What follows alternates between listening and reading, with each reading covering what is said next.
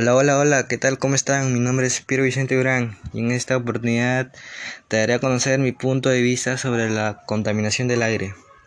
La contaminación del aire científicamente es una mezcla de partículas sólidas y gases en el aire. Las emisiones de los automóviles, los compuestos químicos de las fábricas, el polvo, el polen y las esporas de mojo que pueden estar suspendidas como partículas. Consiste en la presencia de materiales o formas de energía en el aire que pueden suponer un riesgo, daño o molestia de diferente gravedad para los seres vivos. Entre las consecuencias directas de la contaminación atmosférica se podría destacar el desarrollo de enfermedades y afecciones en los seres humanos y la biodiversidad. También la pérdida de visibilidad en zonas de grandes concentraciones o la aparición de olores desagradables. Entre las principales fuentes de contaminación atmosféricas están las fuentes naturales, fuentes agrícolas, fuentes tecnológicas y fuentes fijas. En las fuentes naturales se presentan el polvo que contiene materiales biológicas, esporas, polen y bacterias.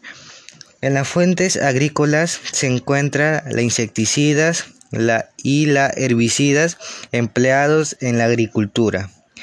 Fuente de tecnología. En esto se encuentran los procesos industriales de todo tipo, consumo industrial y doméstico de combustibles fósiles, vehículos de motor.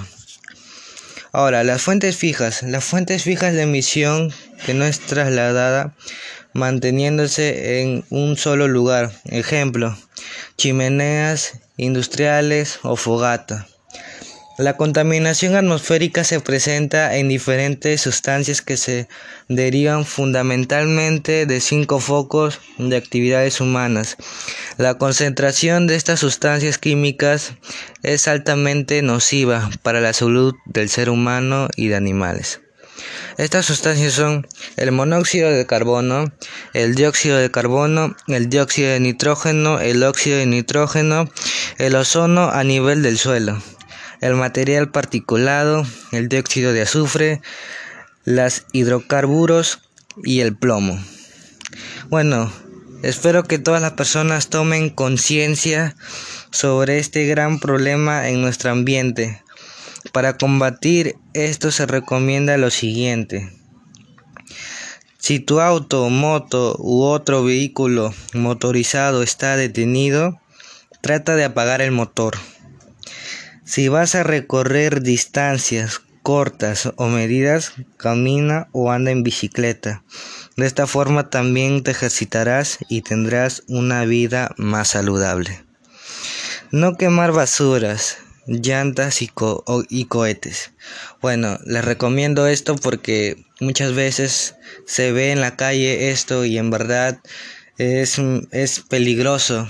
Contaminas el aire y así perjudicas, te perjudicas a ti y a las demás personas.